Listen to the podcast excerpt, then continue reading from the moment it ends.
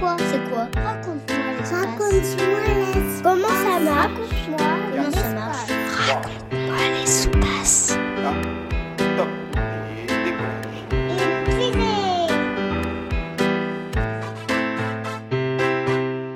Bonjour, je m'appelle Jeanne.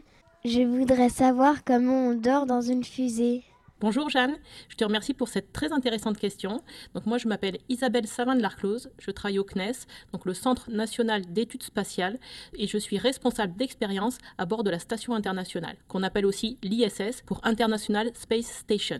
Donc ta question, comment dort-on à bord d'une fusée? On peut peut-être l'élargir à comment dort-on dans l'espace. Donc quand un astronaute va dans l'espace, effectivement il monte à bord d'une fusée, et généralement il monte à bord de cette fusée pour rejoindre cette station internationale il va mettre en moyenne 6 heures. Donc 6 heures, il n'a pas vraiment le temps de dormir. Des fois, ça met un peu plus longtemps. Par exemple, la dernière fois que Thomas Pesquet est monté à bord de la station internationale, il a mis une journée entière. Et donc s'ils doivent dormir à bord de leur fusée, ils dorment dans leur fauteuil, un peu comme tu dormirais dans ta voiture. La station internationale, elle tourne très très vite autour de la Terre. Elle tourne tellement vite qu'elle fait le tour de la Terre en 90 minutes. Et donc ça, ça veut dire que pendant 45 minutes, il va faire jour, et pendant 45 minutes, il va faire nuit. Donc on se rend bien compte que c'est un peu compliqué. Sur Terre, il fait grosso modo jour 12 heures et nuit 12 heures. Donc pour dormir, c'est pratique, on dort quand il fait nuit. Et donc là, pour que les astronautes puissent quand même avoir un rythme normal, en fait, il a été décidé que la station spatiale, elle serait à l'heure d'un méridien qu'on appelle le méridien de Greenwich et qui correspond à l'heure de Londres. Et donc à bord de la station, tout le monde vit à l'heure de Londres. Et à partir de ça, ils reconstruisent une journée normale. Donc ils vont se lever vers 6h30. Donc à 6h30, la lumière est allumée à bord de la station et elle va rester allumée jusqu'à 23h. Et donc à 23h, quand ils veulent aller se coucher, comment ça se passe?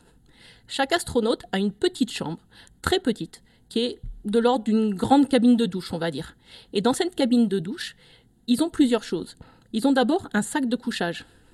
Et en fait, comme tu l'as probablement déjà vu à la télé ou sur Internet, sur la station spatiale, ils sont en apesanteur. C'est en fait, c'est exactement comme s'ils flottaient. Et donc, on ne peut pas se coucher à proprement parler.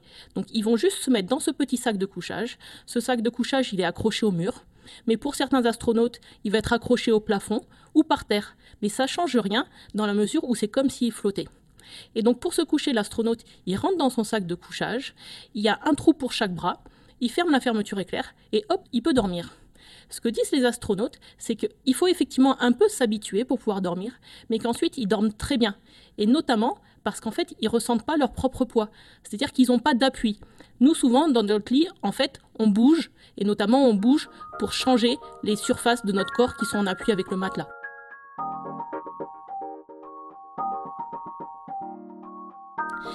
Donc dans cette petite chambre, ce qu'il faut se dire aussi, c'est qu'il y a un système pour que l'ambiance sonore, donc le bruit dans leur chambre, soit plus faible.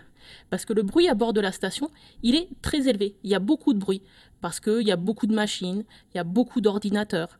C'est un système qui est vraiment très compliqué et donc tout ça, ça fait beaucoup de bruit. Et ça, les premiers astronautes, ça leur dégradait leur audition, ça leur faisait mal aux oreilles. Pour que tu puisses te rendre compte, Jeanne, de ce que les astronautes entendent, on va te faire écouter le bruit à bord de la station internationale. Donc comme tu viens de l'entendre, le niveau de bruit est assez élevé. Et donc ça, ça pourrait dégrader les oreilles des astronautes et puis surtout, ça les empêcherait de bien dormir. Donc dans leur chambre, ils ont un système qui permet de diminuer le volume du son, ou en tout cas de faire un son qui est plus agréable pour dormir. On appelle ça un bruit blanc et on va te le faire entendre.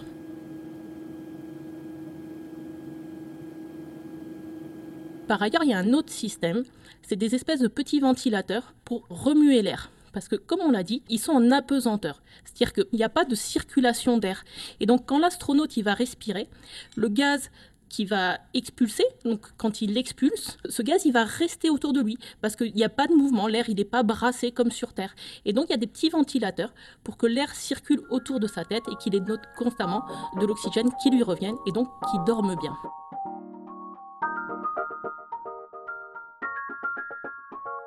Donc l'astronaute, il va dormir comme ça jusqu'à 6h30, 7h du matin.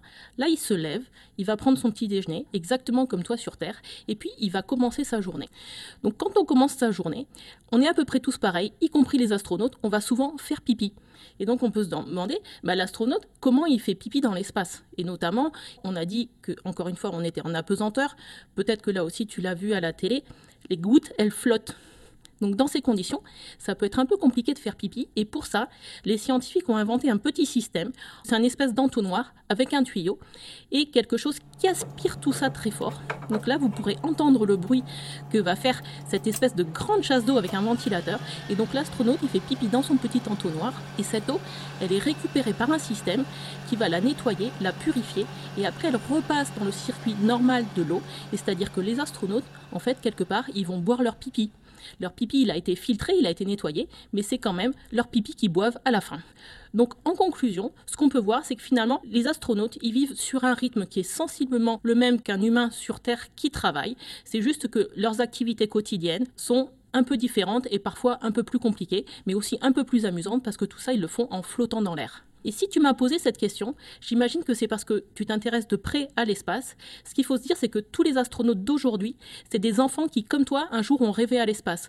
Donc il faut bien se dire que tu as le droit d'y rêver, tu peux devenir astronaute si tu es passionné, et donc rendez-vous dans 15 ans pour un prochain recrutement.